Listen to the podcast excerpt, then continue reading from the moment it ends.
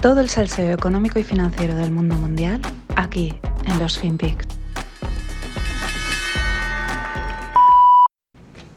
Well, sir, if those assets decrease by just 25% and remain on our books, that loss would be greater than the current market capitalization of this entire company. So, what you're telling me is that the music is about to stop, and we're going to be left holding the biggest bag of odorous excrement ever assembled in the history of capitalism. Sir, I'm not sure that I would put it that way, but let me clarify using your analogy. What this model shows is the music, so to speak, just slowing. If the music were to stop, as you put it, then this model wouldn't be even close to that scenario. It would be considerably worse. Let me tell you something, Mr. Sullivan. Do you care to know why I'm in this chair with you all? I mean, why I earn the big bucks? Yes. I'm here for one reason and one reason alone. I'm here to guess what the music might do a week, a month, a year from now. That's it. Nothing more. And standing here tonight, I'm afraid that I don't hear a thing. Just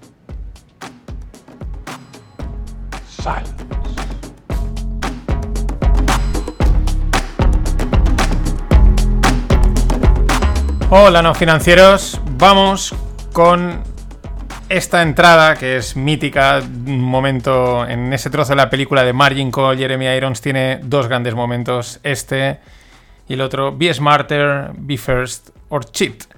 Bueno, The Music is about to stop. Me apetecía ponerlo porque tampoco es que vaya a ser una predicción de que Music is about to stop, pero es que le va al pelo, ¿no? La correlación entre el mercado, el, el portfolio que tiene.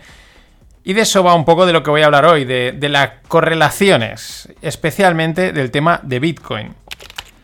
Escuché hace unos meses en un podcast que Bitcoin era una hidra de narrativas y que molaba mucho porque aunque le cortasen una de las cabezas barra narrativas, el resto seguía funcionando e incluso crecía una nueva, ¿no? Es el Bitcoin fixes this, ¿no? Bitcoin lo soluciona esto. Que lo han aplicado para todo, desde problemas de deuda, problemas energéticos, soberanos, cualquier cosa. En fin, puro pensamiento woke, eh, que es el estándar en la creación de contenido cripto. En los últimos meses, todo este sector de creación de contenido cripto woke eh, anda desconcertado, eh, haciéndose preguntas, no entienden qué está pasando. Bueno, no lo quieren entender ni lo han querido entender nunca, y una vez más, el mercado, de forma implacable, ha acabado con varias narrativas, de hecho, ha acabado con las más importantes que quedaban en pie. Mr. Market ya tiene la vitrina llena de cabezas de la hidra Bitcoin. Son tantas que de momento pues ya no crecen más. Ahora solo les queda a los Crypto Boys retorcer la argumentación a niveles de ciencia ficción para encontrar una nueva narrativa woke con la que vender el milagro o claudicar, que es lo que muchos están haciendo sutilmente, porque están viendo y están asumiendo la correlación que tiene Bitcoin y las criptos con los activos de riesgo y la no correlación que tienen con los activos refugio. Pero antes de ver las narrativas caídas, entendamos las correlaciones. Y es que este es, de momento está siendo el, el, último clavo al que se están cogiendo, ¿no? El último suspiro de toda esta tropa. Eh, la esperanza de a ver si vuelve, se vuelve a descorrelacionar. Mm, pero veamos antes qué es la correlación. La correlación se mide por el coeficiente de correlación entre dos variables. Por ejemplo, podemos coger Bitcoin y el SP500, ¿no? O Bitcoin y el Nasdaq, o Bitcoin y el oro, o el SP500 y el oro. En fin, dos pares de activos son dos variables y las podemos mirar una contra otra, cómo se comportan. Este coeficiente, el coeficiente de correlación, tiene dos cosas, el signo y el número, o también llamado, se le puede decir, la intensidad de la correlación, que varía entre menos 1 y 1. No puede tener ni más de menos 1 ni más de 1. Y el 0 es que no hay correlación. Vamos por, dos vamos por partes. El signo, pues mm, significa cómo se mueven uno con respecto al otro. Si es negativo, quiere decir que la correlación es inversa y por lo tanto, cuando un activo sube, el otro baja. Y si es positivo el signo, pues lo que quiere decir es que suben los dos o bajan los dos. Ahora vamos con el numerito, ¿no? Si es menos 1, si es 1, si es 0,70, menos 0,80, si es 0. Eh, que nos dice esa intensidad, ¿no? ¿Cuánto se mueve uno cuando se mueve el otro, ¿no? Si un activo sube un 1%, pues cuánto baja o sube el otro activo, dependiente de si es correlación negativa o positiva y de el numerito. Así, coeficientes cercanos a 1 o menos 1 nos indican correlaciones perfectas. Sube lo mismo, en la misma proporción, los dos. Y coeficientes cercanos a 0 nos dice que hay poca correlación, porque va haciendo cada vez lo que le da la gana. En los mercados las correlaciones no son fijas, oscilan, varían y cambian, aunque en general la mayor parte del tiempo mantienen esa relación, es decir, si dos activos están correlacionados negativamente, es decir, cuando uno sube el otro baja, esa relación de negatividad, por así decirlo, se mantiene la mayor parte del tiempo. Lo que sí que varía es esa intensidad, es el número, aunque tiende a mantenerse en un rango. Y he dicho, la mayor parte del tiempo se mantiene esa relación de si es negativa o positiva, ¿no? De cuando uno sube el otro baja, cuando el otro baja, el otro baja, ¿no? Eh, la mayor parte del tiempo, sí, porque eh, a excepción de momentos muy extremos, tanto en el lado alcista como en el lado bajista. Situaciones cuando podemos ver que sube todo el mercado o cae todo a la vez.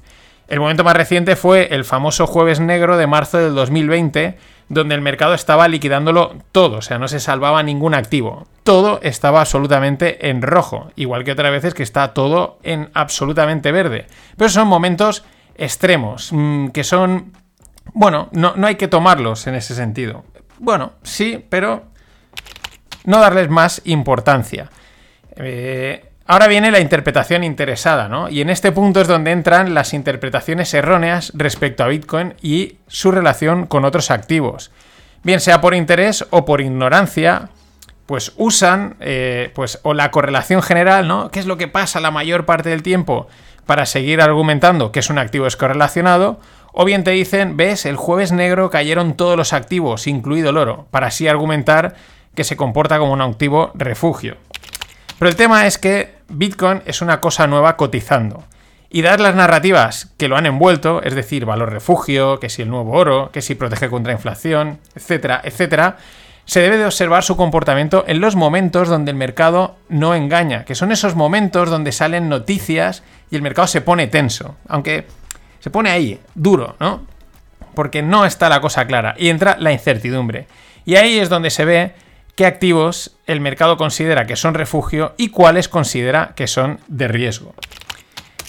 Y en esos momentos de tensión y de pánico, que pueden durar minutos o pueden durar meses, es cuando, repito, se ve quién es quién, y especialmente para cosas nuevas cotizando como son las criptos, las cuales pues buscan su sitio entre los grandes activos, entre los mayores.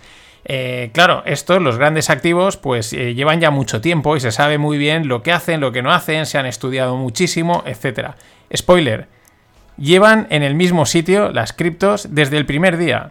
Lo que pasa es que mm, el mercado engaña si no lo sabes ver en estos momentos. ¿Qué es lo que se oye? Últimamente está correlacionado con las acciones respecto a las cripto o a Bitcoin.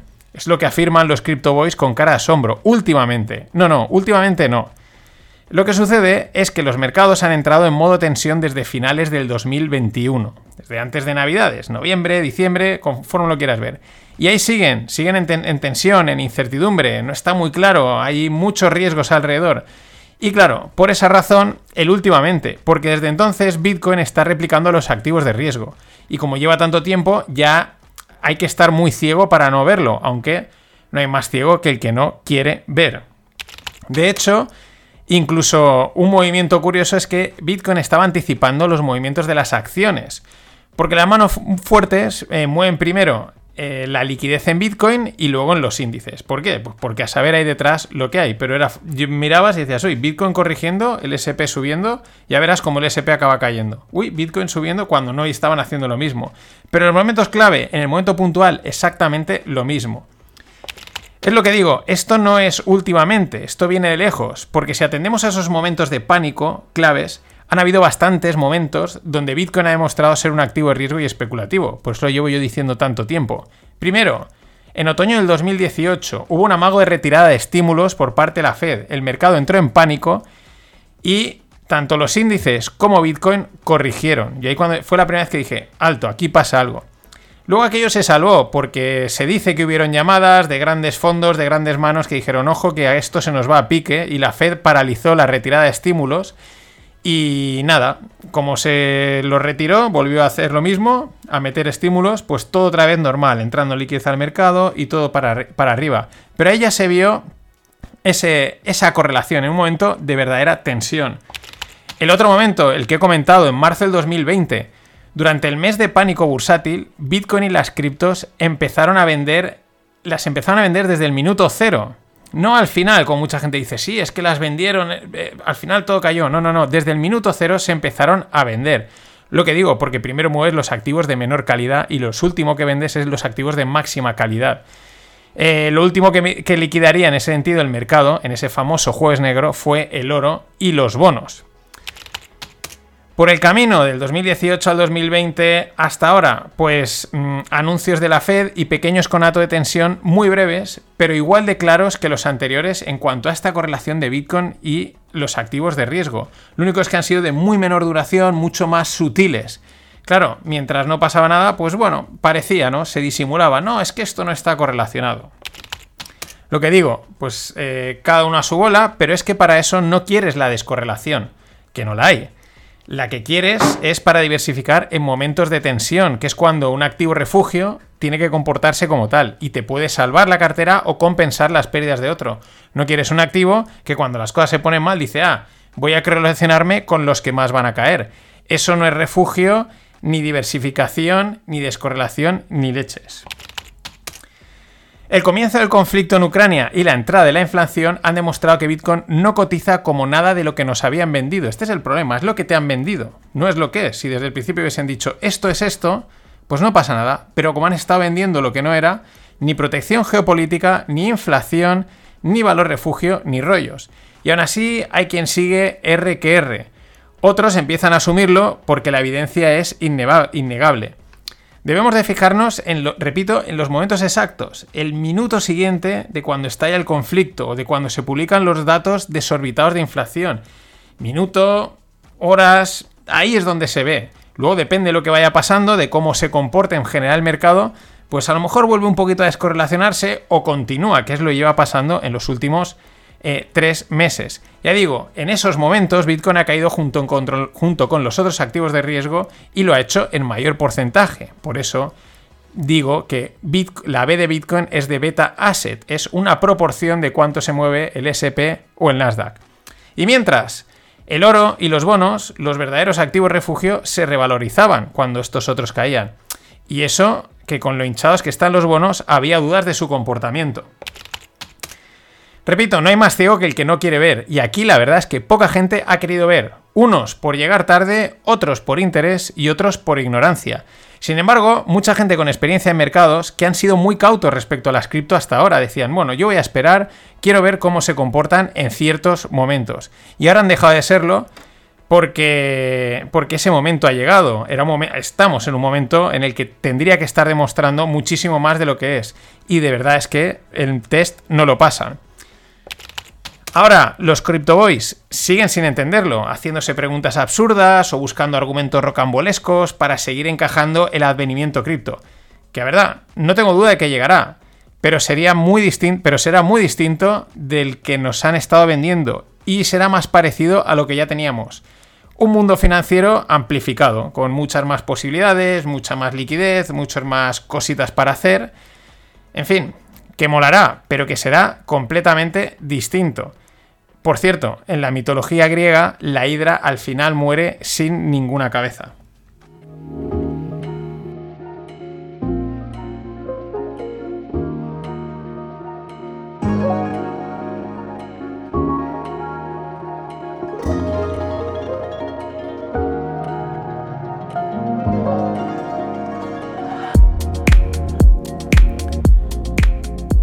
Y en estos formatos que estoy probando estos días de fallas, vamos con una reflexión al hilo, si la anterior no era ya una reflexión o un análisis largo del tema Bitcoin.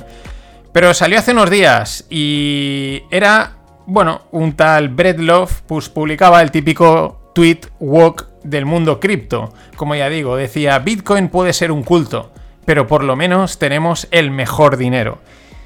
Y de repente aparecía ahí una cuenta anónima, no una cuenta de estas mm, con muchos seguidores, que ya sabes por dónde van, no, un personaje totalmente anónimo y decía, no, el dinero debe de ser local a ti.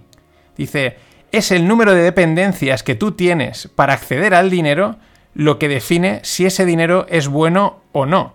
Y decía, Bitcoin las dependencias de Bitcoin, dice, es un necesitas una interfaz digital, ¿no? Un ordenador, un móvil, alguna cosa así, necesitas internet, necesitas electricidad, necesitas nodos mineros y necesitas, vale, un software libre, bug free, ¿no? Un, software sin ningún tipo de error. También necesitas que haya consenso entre los mineros para no exceder, eh, pues, una serie de condiciones, ¿no? un poder de y un poder de un power cap que pone aquí y evitar ataques y alguien que lo asegure. Dice, y además es que está respaldado por el dólar. Si quitas todos los dólares, todos los dólares, mm, que son el que define el valor y lo que hemos visto, mm, es, ha sido un proxy de liquidez. Cuando había mucha liquidez en el mercado, pues mucha la liquidez que sobraba entraba Bitcoin y cuando han empezado a quitar liquidez, también han empezado a quitarla. El matiz decía, sobre todo, pues Bitcoin es un hyper marketed pseudo stock, ¿no? Una pseudoacción eh, pues súper marketeada, ¿no? Muy interesante eh, la reflexión de que lo que hace bueno un dinero es ese punto local. Eh, ¿Cuántas dependencias tienes? Es qué fácil te es acceder a él. Una moneda la coges, te la doy y arreando. Esto es lo que mola del o lo que a mí siempre me ha atrapado y me sigue fascinando del mundo cripto, Bitcoin, blockchain. Que muchas veces todos los crypto boys intentan evitar, ¿no? Es decir, estas reflexiones que te obliga a pensar, a razonar, a entender bien el dinero, los bancos, la economía y llegar a conclusiones o debates tan interesantes como esto. Que ya digo, desde el mundo cripto se tienden a anular. Lo que pasa es que resulta que conforme indagas, pues están muchas cosas ya inventadas. Nada más. Hasta mañana.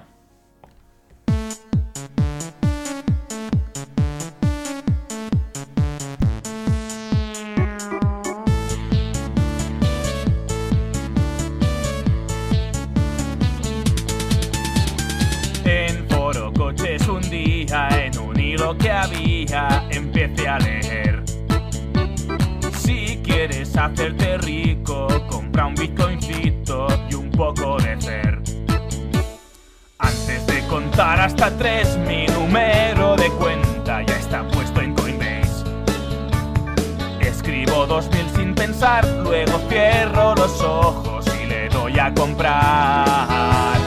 He invertido en Bitcoin, le metí dos mil euros y ya tengo un millón. He invertido en Bitcoin, antes era muy pobre, ahora soy ricachón.